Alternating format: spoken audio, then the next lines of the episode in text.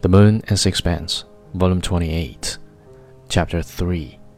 I suppose that for some reason or other, and heaven knows what ingenuity men exercise to torment themselves, Dirk had gotten it into his head that his wife cared for Strickland, and with his genius for blundering, he might quite well have offended her so that, to anger him, perhaps she had taken pains to foster his suspicion.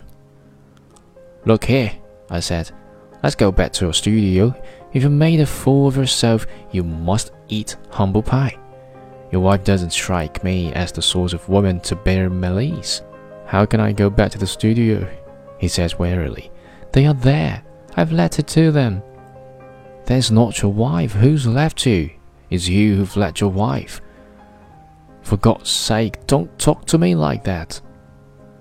Still, I could not take him seriously. I did not for a moment believe what he had told me. But he was in very real distress. Well, you've come here to talk to me about it. You'd better tell me the whole story. This afternoon, I couldn't stand it any more. I went to Strickland and told him I thought he was quite well enough to go back to his own place. I wanted the studio myself. No one but Strickland would have needed telling, I said. What did he say? He laughed a little. You know how he laughs, not as though he were amused, but as though you were a damned fool. And said he'd go at once. He began to put his things together. You remember I fetched from his room what I thought he needed, and he asked Blanche for a piece of paper and some string to make a puzzle.